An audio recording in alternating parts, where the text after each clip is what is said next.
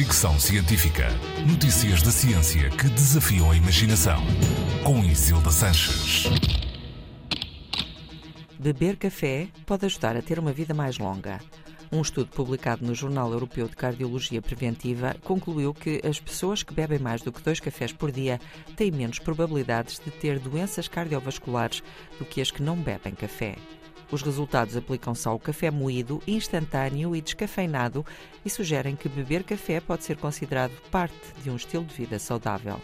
O estudo foi feito com milhares de adultos britânicos entre os 40 e os 69 anos, seguidos ao longo de 12 anos. Estas pessoas foram divididas em grupos consoante o tipo de café que consumiam ou não consumiam.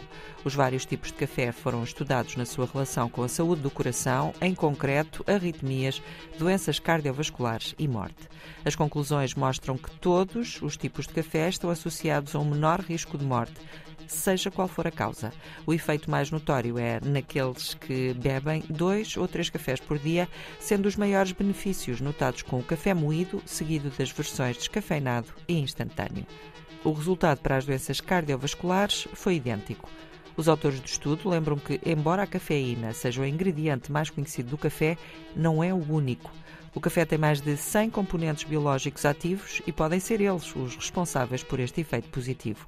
Nesse sentido, o consumo moderado de café deve ser visto como um hábito saudável.